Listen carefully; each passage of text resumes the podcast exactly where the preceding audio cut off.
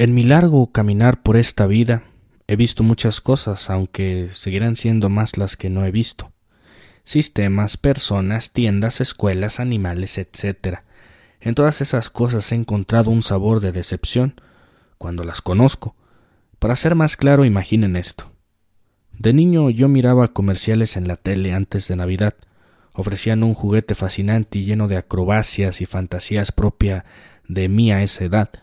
Me lo imaginaba tan increíble, tan fascinante, se lo iba a pedir a Santa, por supuesto, y yo inocente en ese momento de no saber que todo aquello no había salido de mí, sino de un plan de mercadotecnia que había hecho Hasbro y Televisa, para que mi madre gastara dinero que con tanto esfuerzo se había ganado en un juguete que estaba sobrevalorado. Pero mi madre me lo compró. Lo quería y me lo compró. La emoción antes de abrir ese regalo era muy buena. Me quería prácticamente volver chango. Abrí el regalo, despedazando los pliegos. Era excitante, lo tenía en mis manos, y una vez que, que, lo tuve en mis manos, una vez ya descubierto y sacado del empaque, se veía acartonado. Los ojos de esa víbora que se veía tan viva en la tele ahora estaban todos despintados. La lengua de la serpiente estaba quebrada a la mitad prácticamente. Me apresuré a jugar con él, pero después de un rato me aburrí y me puse a jugar con la pelota que le trajo Santa mi prima. Pero qué decepcionante y vacía son muchas de las cosas de la vida, que te hacen creer que es mejor la anticipación y la imaginación de lo que será comparado con lo que realmente es. Recuerdo que a mis dieciocho años miraba la universidad como inalcanzable, imponente con su infraestructura, que en ese momento no sabía que no se comparaba a muchísimas de las universidades de este país tercermundista. tampoco no quiero meter eh, en esa bolsa todo el país, hay algunas excepciones, pero yo me sorprendí al ver los trazos tan perfectos de los tres únicos edificios de tres pisos cada uno, aunque después de eso todo lo demás fuera puro monte. Me sentía como basura. ¿Para qué les echo mentiras? Me sentía como basura ante aquella infraestructura soñada, idealizada, como si no me mereciera estar ahí. Me daba miedo, porque lo intentaría, intentaría entrar ahí, presentaría en la universidad, la idealizaba, como ese comercial de Hasbro tan perfecto y tan inalcanzable. Recuerdo aquel día que presenté el examen de admisión, estaba lleno de jóvenes que, como yo, esperaban tener un futuro en la universidad pues me sentí peor al saber que primero me debían de aceptar.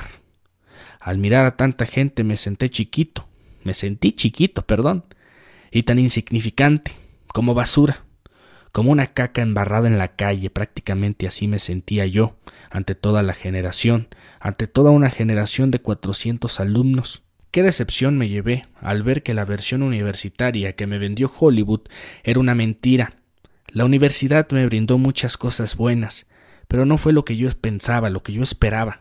Y cinco años después de sentirme como una caca, fui el primer titulado de toda la generación.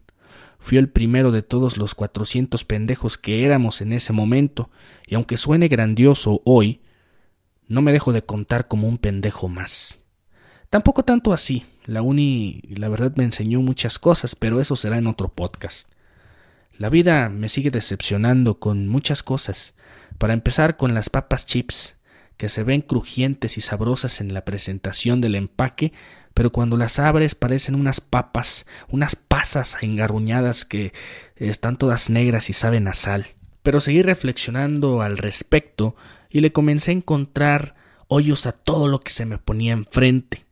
Después de jugar fútbol toda mi vida, de pronto miraba el juego como veintidós pendejos corriendo detrás de una pelota, que seguían reglas escritas por un loco maniático que estaba aburrido hace muchísimos años, y después de muchos años, de tantos años, se convirtió en uno de los deportes más populares del mundo, donde cada uno de nosotros nos encargamos de darle la suficiente importancia a través de nuestras de pues ver la televisión en vivo, donde ponen los comerciales para venderle las televisoras a las marcas, esa publicidad engañosa, todas las camisas que compramos, los partidos a los que vamos, los partidos tan caros a los que vamos y demás estupideces que pagamos para que un jugador valga miles, bueno, cientos de millones de euros, y un güey que lo único que hace es jugar bien al fútbol gane todo ese dinero. Sí, ya sé que entrenan y se esfuerzan y que son muy dedicados, pero igual un cirujano también se preparó, se esforzó y le pagaron diez mil pesos por colocarle nuevamente las manos a un servidor público que fue asaltado por un maldito delincuente en la Ciudad de México. Diez mil pesos. Digo, esto me ha pasado muchas veces. Por ejemplo, últimamente había estado siguiendo la Fórmula 1. Como todo deporte, si conoces bien las reglas y además conoces los actores y la historia, pues la pasión te nace del alma y hasta puedes verte mamón publicando cosas relacionadas a este deporte que solamente tú entiendes. Así seguí yo toda la temporada del 2021 y al final ¿qué pasó? Volví a sentirme en ese lugar en el que siento que no vale la pena, que estoy perdiendo el tiempo en un deporte que tiene un dueño multimillonario que toma decisiones en beneficio solo del dinero. Y como este caso he visto muchos, eh, por ejemplo en la presidencia municipal y hasta en la de la República, no lo dudo, ni tantito lo dudo, con el hocico enchilado después de que tragara medio kilo de gorditas en el escritorio, en ese mismo escritorio donde colocó tus papeles, esos papeles que con tanto esfuerzo estuviste juntando en una oficina y en otra con las mismas secretarias, pero sin el hocico enchilado.